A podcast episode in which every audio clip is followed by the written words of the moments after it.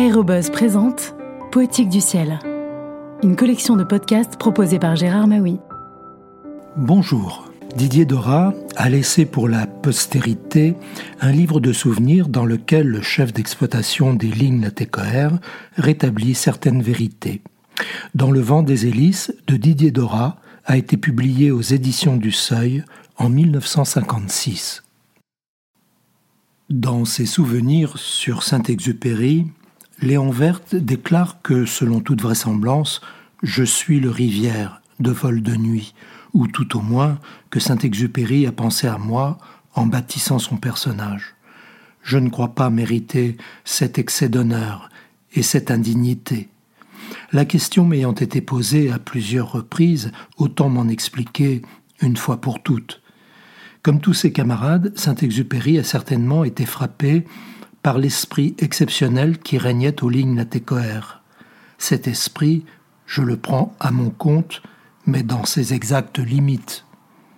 Il y a entre Rivière, personnage imaginaire et supérieur, et moi, un abîme de différence et quelques airs de famille. Saint-Exupéry ne s'y était pas trompé lorsqu'il m'avait lu son manuscrit en Amérique du Sud. Rivière brasse la météo, la technique et la patte humaine. Je n'ai jamais eu cette prétention. Il fait intervenir le facteur chance pour juger la valeur d'un pilote. Il s'agit de s'entendre sur les termes. Il faut bien admettre que le pilote qui casse du bois est moins adroit ou moins attentif que celui qui se pose au sol sans encombre. C'est en ce sens que, selon moi, chance est synonyme de valeur. Plus loin, Léon Verte ajoute que le chef, dur, se soucie peu de l'abstraite justice.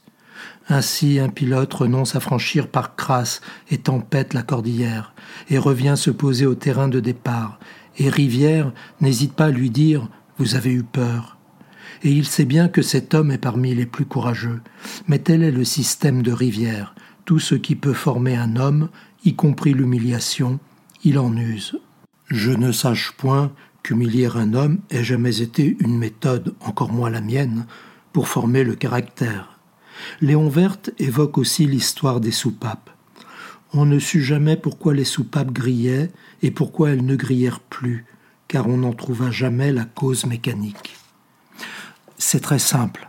Pour obtenir des mécaniciens une plus grande surveillance dans l'exécution de leur travail, j'avais infligé des amendes.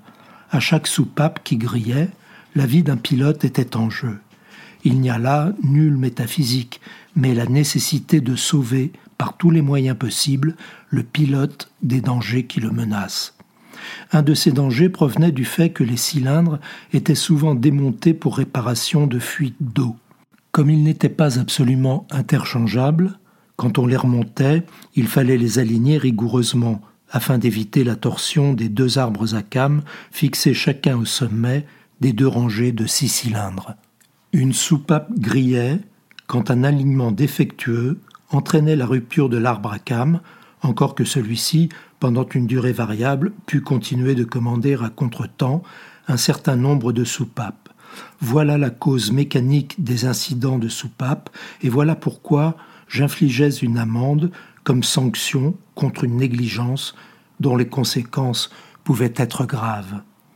Je crois la vérité à la fois moins belle et plus simple que la fiction. Saint-Exupéry a créé le personnage inoubliable de Rivière. Il se suffit à lui-même. Quant à moi, j'ai la fierté et la joie d'avoir aidé de mon mieux des hommes d'exception à se surpasser. Nulle profession ne suscite plus que la nôtre l'esprit d'équipe, le brassage des cœurs et des classes sociales. En vol comme au sol, pilotes et techniciens sont du même sang, parlent la même langue. La vie des premiers est aussi précieuse aux seconds que leur existence propre. Il existe une morale de l'aviation qui fait d'elle un des plus exaltants métiers qui soit. Les aviateurs sont le résultat d'une sélection automatique opérée à la fois par l'air et par la machine. J'ai tout simplement été le chef de quelques-uns parmi les meilleurs d'entre eux.